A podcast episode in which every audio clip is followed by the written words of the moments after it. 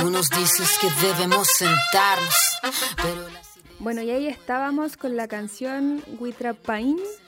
Me disculpo a todas las personas que me están escuchando, yo todavía soy una chilcatufa del Chedungun, así que ahí de repente me cuesta la pronunciación, ¿cierto? Porque, como todos sabemos, soy, bueno, ya lo he dicho varias veces en el programa, yo nací en la ciudad, soy criada en la ciudad, entonces tengo re poca... Me enseñaron como la, todo, todo lo que sé es de acuerdo a la, a la, al- a la enseñanza como extranjera y no propia de, los mapuches. Em, vamos a recordarle a Elian que siga, que le ponga ahí al, al reloj, ¿sí? Para, para estar bien en los tiempos, ¿cierto? Y veníamos de escuchar esta canción, como bien decía, que en Mapuzungunes estamos de pie y era algo que conversábamos con Elian, que a pesar de, me decía él, esta canción es del 2018 y a pesar de eso sigue en vigencia total la letra que aparece ahí de Luanco. Es increíble cómo, y, y ahí es donde yo digo, lo que venía hablando delante, ¿cierto? El tema de la cultura, cómo no va a ser importante las culturas indistintas, ya sea audiovisual, de música, teatro, etcétera, cómo no va a ser importante si reflejan algo tan vívido en la sociedad. Em, ¿Cómo no va a ser importante? Pero, pero bueno, esperemos que estos cambios que se vienen ahora con esta nueva constitución que se va a armar sean favorables y, le tomen el peso, como bien decía, a, a esta parte tan importante, a esta expresión tan importante que tienen las personas en general, que no son muy reconocidas hasta el momento. Pero bueno, siguiendo con el programa, y como les dije anteriormente, hoy día tenemos invitada a Erika Ñanco. Erika Ñanco, Mari Mari Lamien. Mar Mar Lamien, Tumeni, Kumelén, Amy Kai, Melén, Inche Lamien, Café, por acá andamos. Qué bueno, qué bueno. Como dije, yo soy todavía chilcatufa en esto. De repente como que, ay, sí, sí. Pero ahí vamos aprendiendo todo lo que es el Mapuzungun. Y ustedes se preguntarán quién es Erika. Erika eh, Ñanco Vázquez. No, no somos parientes por lo menos de lo que, lo que conversábamos antes. no que sepamos, pero probablemente venimos del mismo lugar. Sí, pues es probable. Generalmente dicen que los mapuches venimos todos como del mismo lado. Y aunque sean alcances de apellido, hay un origen en común entre, entre las familias. ¿Quién sabe Sí. quién fue el, el primer ñanco que salió y empezó a, a hacer por ahí. familia por tantos lados? Claro. Claro. Eh, bueno, en general mi familia, como anécdota, mi familia toda es bajita. Nosotros medimos como un metro cincuenta y tanto. No, no somos muy altos. Es como ñanco. Y después yo lo asocié a que el ñanco es que es una ave de rapiña pequeña y dije, ah, Ahí tiene todo el sentido del mundo. Ahí está, con razón. Mm. Pero bueno, Erika Ñanco Vázquez es originaria del Lof Hualacura de Nueva Imperial Y, es parte de la. Asamblea de Mujeres del Gulumapu. También. Soy la. Sí, eh, Erika. Bueno, la semana pasada estuviste conversando con las chiquillas del Ni Un Respeto eh, sobre mm, los escaños reservados, estuviste conversando un poco sobre la, la lamentable situación que, que ocurrió con el carabinero que falleció, ¿cierto?, allá en el conflicto en la Araucanía. Pero hoy día la idea es que nos puedas conversar un poquito más eh, sobre, mm, sobre lo que haces, lo que has hecho, ¿cierto? Eh, ¿Qué es esta asamblea de mujeres del Gulumapu? ¿Qué es lo que es? ¿Qué es lo que hacen? Lo que lo que te explicaba un poco delante, lo que queremos hacer en este programa es como que se puedan visibilizar, ¿cierto? Estas voces que de repente siempre estamos ya, todos lo sabemos y quedó claro el 25 de octubre, estamos hartos de, de los mismos. Queremos conocer a otras personas, queremos saber quiénes son. Y es, eso es lo que estamos buscando con esta entrevista. Queremos saber qué es lo que es, primero, em, quién eres tú, de tu misma voz, ¿cierto? Y, qué es lo que es la Asamblea de Mujeres del Gulumapu. Bueno, Lamien, muchas gracias nuevamente por esta invitación y estar compartiendo el espacio por segunda vez. Eh, mi nombre es Erika Ñanco, como bien lo habías mencionado, Erika Ñanco Vázquez. Erika Judith del Lourdes Ñanco, ah, ya. Tengo tres nombres, ah, pero me dicen Coca. Al final, como que todos me dicen Coca, la mayoría de mis conocidos, mis amigos. Eh, como bien mencionaba, yo eh, vengo de la comunidad del Love Gualacura, que queda en la comuna de Nueva Intipién, pero por cosas de la vida, de trabajo de mis papás, tuvimos que emigrar y vivir, y vivir mucho tiempo en la comuna de Puerto Saavedra, en el campo también, en, otro Love, como se dice, en la comuna de en el loft de Peleco Tres Esquinas, Quichucahuín, sector de Quichucahuín, ahí me crié. Y después ya por los estudios y todo el tema eh, nos vinimos a la ciudad. Y estoy viviendo en la comuna de Temuco, pero en un sector que se llama Labranza, desde hace ya varios años. Y, bueno, como que mi transcurso de vida ha sido siempre ese, pues, entre el campo y la ciudad eh, entre moverse la realidad que pasa en, la comunidad, la realidad que pasa en el campo y la realidad también de la ciudad, que muchas veces uno se siente un poco como pájaro ajeno cuando eres chico, sobre todo, tienes una crianza campesina, eh, una vida de campo total y llegas a la ciudad a ver otra realidad eh, ven las cosas con otros ojos, como que el tiempo es mucho más rápido también en el campo, pasa la cosa mucho más lenta, eh, la información, no sé, como que todo es otro ritmo, es más pausado, es más tranquilo, es más, no digo con esto que sea mejor, obviamente cada espacio tiene sus ventajas y sus desventajas, pero al menos mi sueño en la vida es volver a vivir al campo, eh, tener mi casita y volver así a esa tranquilidad y esa paz que, que se vivía cuando yo era chica, al menos donde ni siquiera teníamos luz eléctrica en esos años. Eh, en la ciudad igual obviamente me ha gustado vivir, eh, sobre todo por el tema de la organización social y conocer otros mundos también, porque de repente uno cuando está en el campo vive mucho su metro cuadrado, eh, aunque en realidad yo creo que en la ciudad se vive más el metro cuadrado que en el campo, en el campo uno interactúa con todos los vecinos que viven a la legua, en la ciudad uno vive al lado de los vecinos y ni habla con ellos. Pero bueno, sí, pues, pero son realidades distintas. Y, y bueno, desde ahí vengo, en ese transcurso de, campo, ciudad, siempre. Eh, y, la Asamblea de Mujeres, ¿cómo llegué a la Asamblea de Mujeres? En general, como que en mi vida he sido más tendiente a, considerarme como parte de mi pueblo, del pueblo mapuche, y a tratar de ser un aporte desde esa área.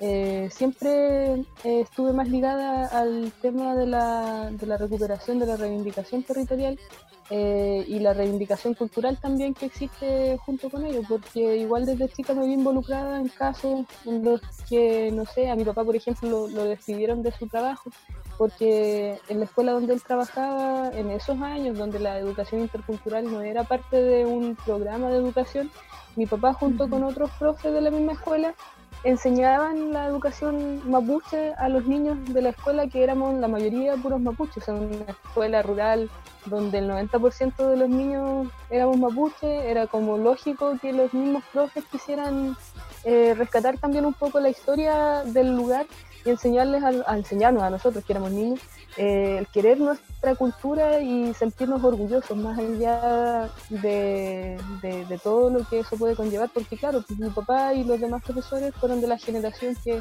a ellos se les obligó el olvidar el Mapuzungún, se les olvidó a, no querer su cultura por temas de discriminación, que es una realidad que es eh, general en realidad, no, no, estoy hablando de un caso particular, al mm. final uno se va dando cuenta conversando con las distintas personas con distintos también que es algo que todos vivimos.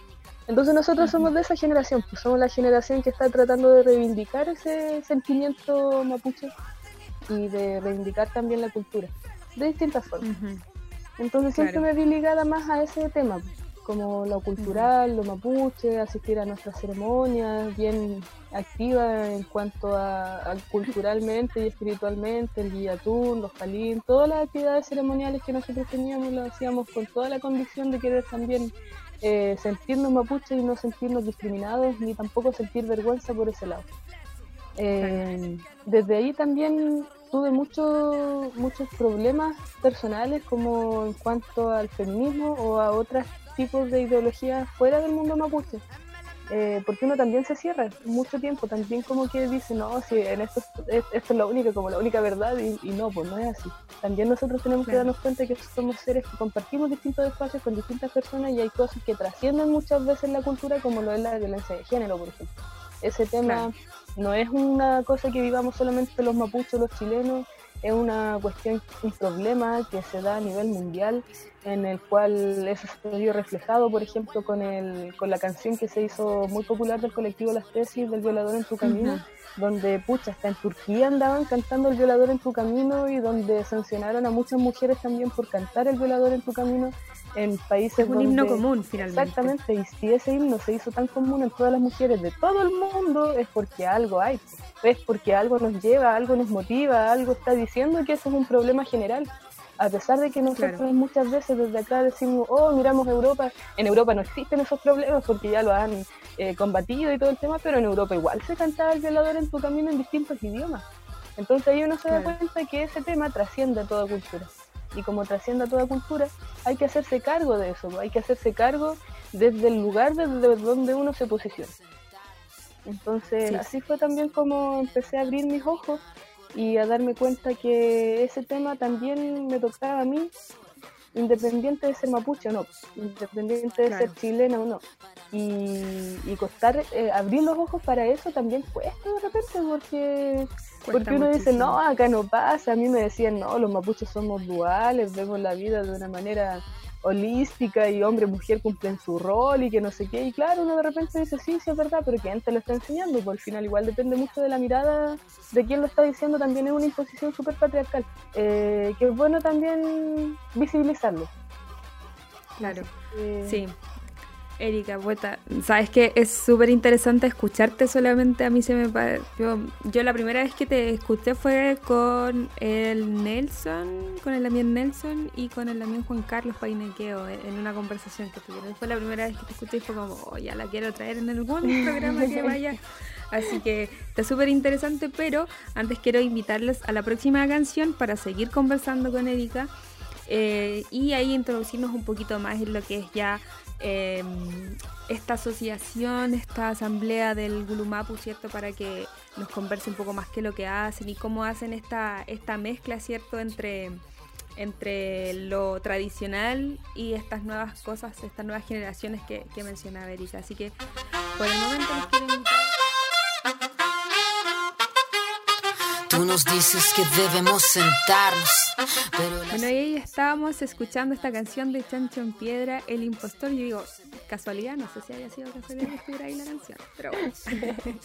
Eh, recordando, ¿cierto? Bueno, quienes nos escuchan en esta radio igual son un poco más jóvenes, así que me gusta integrar estas canciones que son como para mí del recuerdo ya, Chancho en Piedra, un clásico de la música chilena. Y estábamos conversando en esta primera parte del programa, eh, recuerden que están escuchando Cultura de Este programa que eh, trae a la conversación eh, voces nuevas para que todos quienes nos escuchan puedan conocer distintas voces, distintas personas, distintas personalidades que tienen su voz y que tienen su propio pensar distinto al, que estamos acostumbrados, ¿cierto? Y estamos conversando con Erika Ñanco, que mm, eh, ya tuvimos, no fue suficiente lo de Ni un Respeto, no fue suficiente lo de esta, eh, los minutitos que pasaron ahora. Em, y como bien decía, quiero, yo en lo personal y espero que las personas que nos estén escuchando también quieran conocer más de, de lo que es la Asamblea de Mujeres del Gulimaco. Erika nos comentaba en un principio que, que claro, es súper complejo esta mezcla, eh, pero se va dando, ¿cierto? Se va dando de acuerdo a cómo te van enseñando, a tus propias convicciones, vas viendo esos resultados. Eso que me comentabas tú de que tu papá fue como, tu chau fue en esta generación de que fueron bien castigados por, por, la lengua, por el origen. Claro, a mi papá le pasó lo mismo y por eso mismo mi papá se vino del campo de Mulchen, de donde es él, se vino a la ciudad y por lo mismo yo no tuve ninguna conexión con el campo cero. Y es algo que estoy tratando de, de vincularme ahora. Y por lo mismo agradezco también que, que, compartieras conmigo este espacio para que pudiéramos conversar, ¿cierto? Quizás somos primas. Ah, parienta, como le llamamos en el campo, la parienta. sí, puede que sí, puede que sí. Así que, eh, Erika, cuéntanos un poquito más específicamente sobre lo que hacen la, en la Asamblea de Mujeres del Gulumapu. Queremos saber si tienes algo, algo nuevo, algo que están preparando, pero saber específicamente dónde nace, qué es lo que es, qué hacen.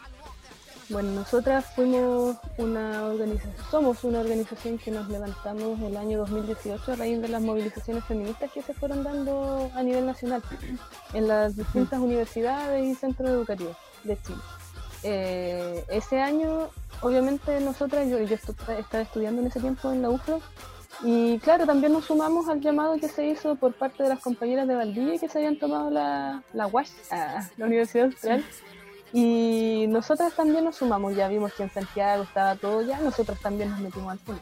Y en una de esas reuniones de, nació la necesidad de vincularnos obviamente con el territorio y que el tema de las demandas que nosotros estábamos exigiendo, que era principalmente instalar un protocolo de género al interior de la universidad para poder llevar, darles una salida a las distintas denuncias de acoso y de abuso a las distintas compañeras estudiantes. Y, y es, es increíble que no existan ya. Claro, eso es. Eh, como tuvimos que pedirlo, obviamente tomándonos la U. Eh, y ahora, claro, todo el mundo habla de, género, incluso en la UFRO se abrió un departamento de género y que cosa que claramente nosotras habíamos exigido porque la asamblea que levantamos dentro de la UFRO era una asamblea triestamental, donde participábamos mujeres estudiantes, eh, funcionarias y académicas. Así es que estábamos como en, y ese trabajo yo al menos de los años que estaba en la universidad jamás se había logrado, así como todo el tiempo se, se, buscaba una forma de vincularse con los académicos y los funcionarios y los estudiantes, pero siempre habían como separaciones, sobre todo los estudiantes como caminando por su lado, los académicos por Pero este, este, este, esta vez también vimos que, claro, la violencia de género es tan trascendental que daba lo mismo la edad que tuvieras y al final igual te afectan muchas cosas eh, en tu área, independiente de la edad que tuvieras. Y por eso mismo también... común Claro, pues por eso mismo también se decidió levantar también un, llamado a vinculación con el territorio. Y ahí nosotras, o no sé quién, la verdad, creo que salió así, de, un día para otro ya teníamos una asamblea citando a las distintas mujeres de Temuco. Y esa, se reunieron mujeres, muchas, muchas, muchas mujeres, más de 100 en una asamblea, fue la primera asamblea que tuvimos en la UFO. Eh, y fue bacán porque ahí notamos que habían de todos tipos, habíamos de todos tipos, estudiantes, sindicatos, eh, pobladoras, de, mujeres de comunidad, obviamente nosotras, pero también la idea era que este espacio fuese abierto, no solamente de, mujeres mapuches, porque claro, también existe la necesidad de, organizarse entre mujeres mapuches, pero en este espacio específicamente queríamos que trascendiera eh, el origen, queríamos que y que específicamente hablásemos sobre el, territorio y la violencia de género, cómo se aborda desde el territorio. Entonces, ahí fue cuando nació la Asamblea de Mujeres del Gulumapu. ¿Por qué le pusimos del Gulumapu? Pues igual fue un tema. Primero habíamos hablado, ¿no? Las mujeres del Gualmapu pero no, pues no podemos ser las mujeres del Gualmapu porque ya estamos... Deberían abarcar más territorio. Claro, pues si Gualmapu es Gualmapu, Gualmapu abarca Puelmapu y Gulumapu y eso es mucho, entonces tampoco podemos ser tan cabronas de querer abarcar todo el espacio, no, ya, pero ¿cómo se decía Temuco antes? No, no sabemos, porque Temuco no existía antes de que llegaran los españoles, pues existía quizás, pero no tenemos idea cómo se llamaba, quizás habría que buscar un poco más de información en los libros, que sé yo, de repente puede que aparezca o puede que no también pero, pero ahí decidimos que tenía que ser igual transversal y, por lo menos abordar las temáticas de la región, específicamente de la, de la Araucanía. Eh, y que no queríamos tampoco que se centre solamente en la ciudad, porque sabemos que acá específicamente en nuestra región se aborda una temática importantísima que es el conflicto Estado chileno, pueblo mapuche, y en el cual llevamos muchos años de, de lucha Sabemos que nosotros los mapuches hace tiempo que ya estamos peleando por territorio, por demandas, por autonomía, pero la temática de las mujeres mapuches no la hemos abordado hasta ese punto porque, claro, nosotras siempre hemos estado también vinculadas a las distintas decisiones y a las distintas, los distintos espacios de recuperación, pero así como abordar la violencia desde otra área no lo habíamos hecho, o al menos no se había visto, al menos yo no lo había visto. Quizás antes se sabía yo creo que sí. Y estaba eh, igual súper invisibilizada también esa área porque el centro era, eh, como tú bien decías, la parte territorial y, las mujeres pasaban, yo creo que la mayoría de las personas, yo antes de, comenzar como todo este viaje de conocimiento, ¿cierto? Yo igual creo que la eh, vi también ciertos reportajes donde la, algunas ñañas comentaban que no, que las mujeres tenían que estar en la cocina y que no, no era como, no eran parte de la lucha, sino que iban a estar acompañando la lucha. Entonces, eh, igual es fuerte romper como esa, eso, esos como, esas cosas que están súper establecidas y en las raíces de, de, la, de las personas y en lo que creen generalmente. Claro, y que se, se pincelea, se dibuja o se pinta por encima como que es cultural. Pero yo creo que claro. esa justificación es súper dañina. Porque, no sé, con el Medio Oriente es cultural que las niñas de 8 años se casen con viejos de 60. Pero ¿está bien? No, pues. Vamos a ver si esa niña tiene la decisión de poder eh, hablar o, o, puede ella expresarse si quiere o no casarse con un hombre de 60, 50 años. Eh, pucha, uno igual quizás te pueden decir, no, es que en las culturas uno desde afuera no puede meterse, pero no, pues uno puede meterse porque son, son cosas dañinas que se hacen. Al final es como vulnerar los derechos humanos que a todos nos, nos, nos, nos cortan con la misma tijera, como se dice. Entonces, claramente claro. el tema de la violencia de género interior de las comunidades o el tema de la invisibilización de nuestras ñañas y quedando relegadas a papeles que no les voy a bajar el perfil tampoco, porque yo, no sé, uh -huh. pues, eh, cuando cocino lo hago con todo el cariño del mundo y cuando me como la comida que me hacen también lo voy a hacer con todo el cariño del mundo, porque eso también es una forma de mostrar cariño. Pero de ahí a quedar solamente haciendo ese papel y como, como prácticamente tú no puedes hablar, no, pues no está bien y sobre todo uh -huh. considerando que en toda recuperación y en todo proceso de lucha histórica las mujeres han dado cara en todas, es cosa de ver las marchas, no sé, andan las ñañas con sus guaguas ahí dando cara con el guanaco, peleando con los pacos en las comunidades. Las que salen baleadas son las ñañas, los niños y los ancianos, obviamente los lamien también, uh -huh. ellos los terminan matando. Pero siempre somos las mujeres las que estamos dando cara en todo, con todo, en todo, en todo. Ni siquiera es como, pucha, uh -huh. ya la mujer se dedica a hacer sopaipilla y no va a dar cara. No, pues las ñañas también dan cara y dan mucho más cara muchas veces que muchos lamien. Eh, y tampoco estamos jugando aquí como, ay, ya, yo soy más fuerte que tú, yo soy más valiente que tú. No, no es eso, no quiero caer en ese juego. Pero claro. sí eh, decir que, que, las compañeras, nuestras, las MIEN, eh, siempre han estado eh, dando cara en todos los espacios y eso se uh -huh. tiene que destacarse. No hay que dejarlo uh -huh. relegado a ningún espacio como inferioridad. Entonces, claro. eso también queríamos eso es lo como... que es parte de lo que hacen entonces en, en la asamblea del Gulumapo. Sí, pues, es parte de, de, las tantas cosas que hacemos como visibilizar ese tipo de cosas y visibilizar también la violencia institucional que surge a partir de cómo un Estado no, no permite que los distintos pueblos nos expresemos y, y uh -huh. exijamos derechos básicos como lo son el territorio y el derecho a la autonomía. Eh, y de cómo ese Estado al involucrarse en esa, en esa situación de manera eh, violenta eh, también nos violentan el doble o el triple o quizás cuatro, cinco, diez veces más a nosotras las mujeres. Porque, uh -huh. pucha, primero tenemos que cargar con eh, el cacho socialmente impuesto de ser mujer, porque hoy día ser mujer es un cacho un cacho para el resto, o sea, claro, de repente una siente así como, hoy, ¿por qué no nació hombre? No sé, yo creo que a varias nos ha pasado, pero es porque uh -huh. para la sociedad somos un cacho, pero ahora somos un cacho que está saliendo con mucha fuerza, que eso es bueno. eh, pero primero cargamos con, con, eso de ser mujer, de cargar la violencia de género en general, de las distintas desigualdades uh -huh. económica, política, social. Eh, y también cargamos con el estigma de ser mujeres mapuche, que venimos de comunidades donde la discriminación y la pobreza se dan mucho más en, en, en nuestros sectores. Eh, claro. Ese es otro factor también que afecta a la pobreza en las distintas comunidades, otro factor muy importante a considerar. Eh, y obviamente también la violencia institucional, porque no sé, por las ñañas que están siendo apaleadas por los pacos, ¿a quién van a acudir uh -huh. si es que el marido les está apaleando también? Van a acudir claro. a, a, las redes de apoyo solamente de mujeres y si es que acuden a eso, porque ni siquiera se van a atrever a denunciar a los mismos que les están tirando lacrimógenas al lado. Entonces, eso también tiene que verse de alguna u otra forma, no debería seguir pasando, o sea, de partida de la militarización a los territorios no debería existir y en segunda mm. hacerse cargo también del tema de violencia de género que hoy día en las mujeres mapuche al menos no hay ninguna institución gubernamental que quiera hacerse cargo de ese tema ni Cernamec, ni claro. Conadi, ni nadie. Entonces estamos ahí como al aire. ¿quién se hace cargo de nosotros? si no contamos con redes de apoyo nos llegan y nos matan.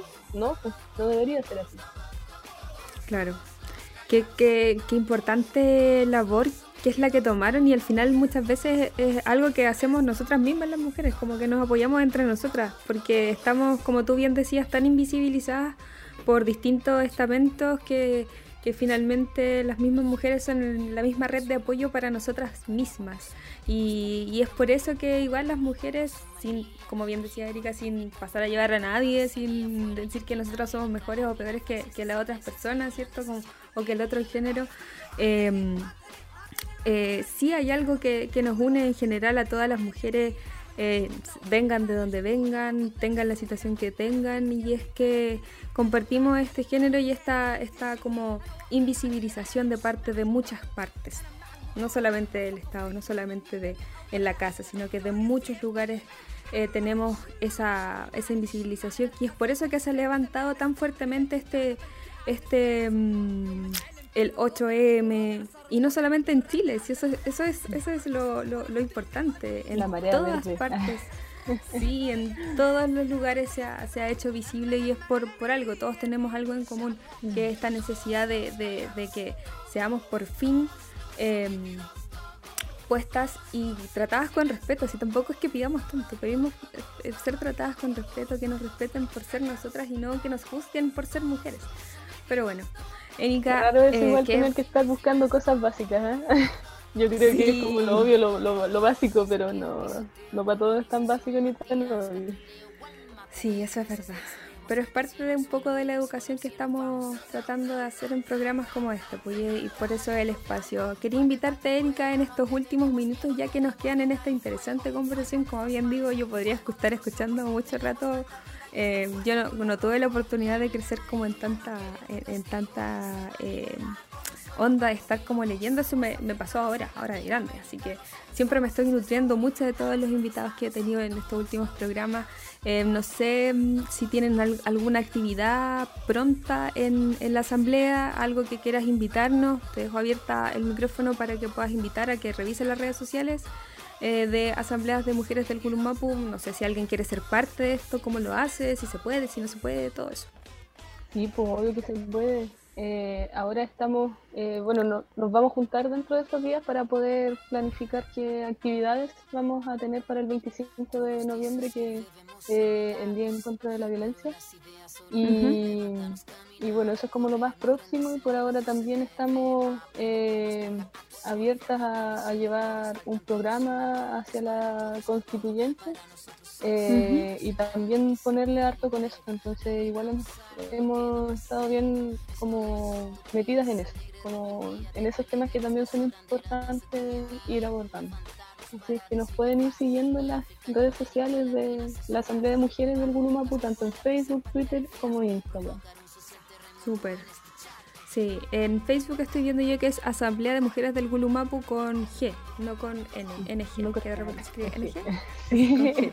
Sí, y de ahí se va fácilmente. Sí. Oye, es algo que yo aprendí y ahora cada vez que lo veo, mmm, ese grafemario no es. Y así, es que hay mucho grafemario. Yo la verdad como que con el tema de la escritura y ya me pongo un poco libre, porque a mí me enseña, bueno, yo no sí. sé, no soy hablante tampoco, pero pero no me gusta ese tanto de academizar mucho las cosas. Para mí, quien pueda mm. comunicarse con otra persona, bacán.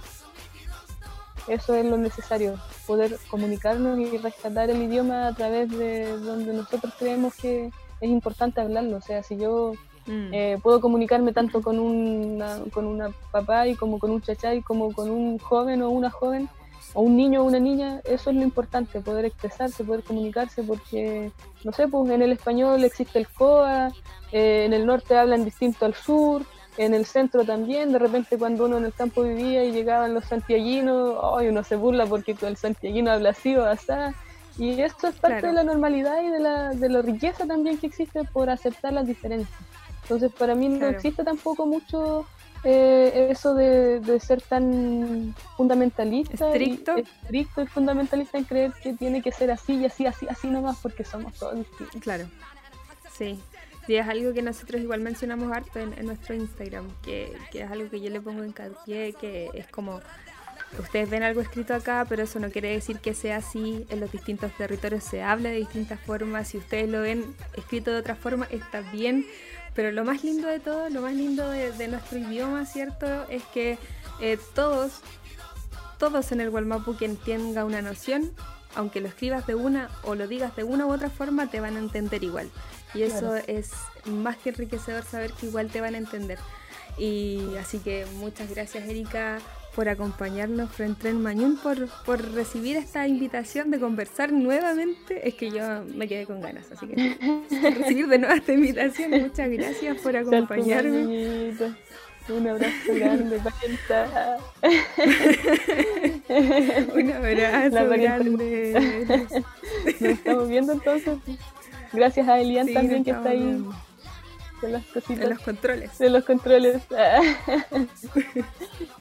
muchas, muchas gracias, Erika. Peucayal.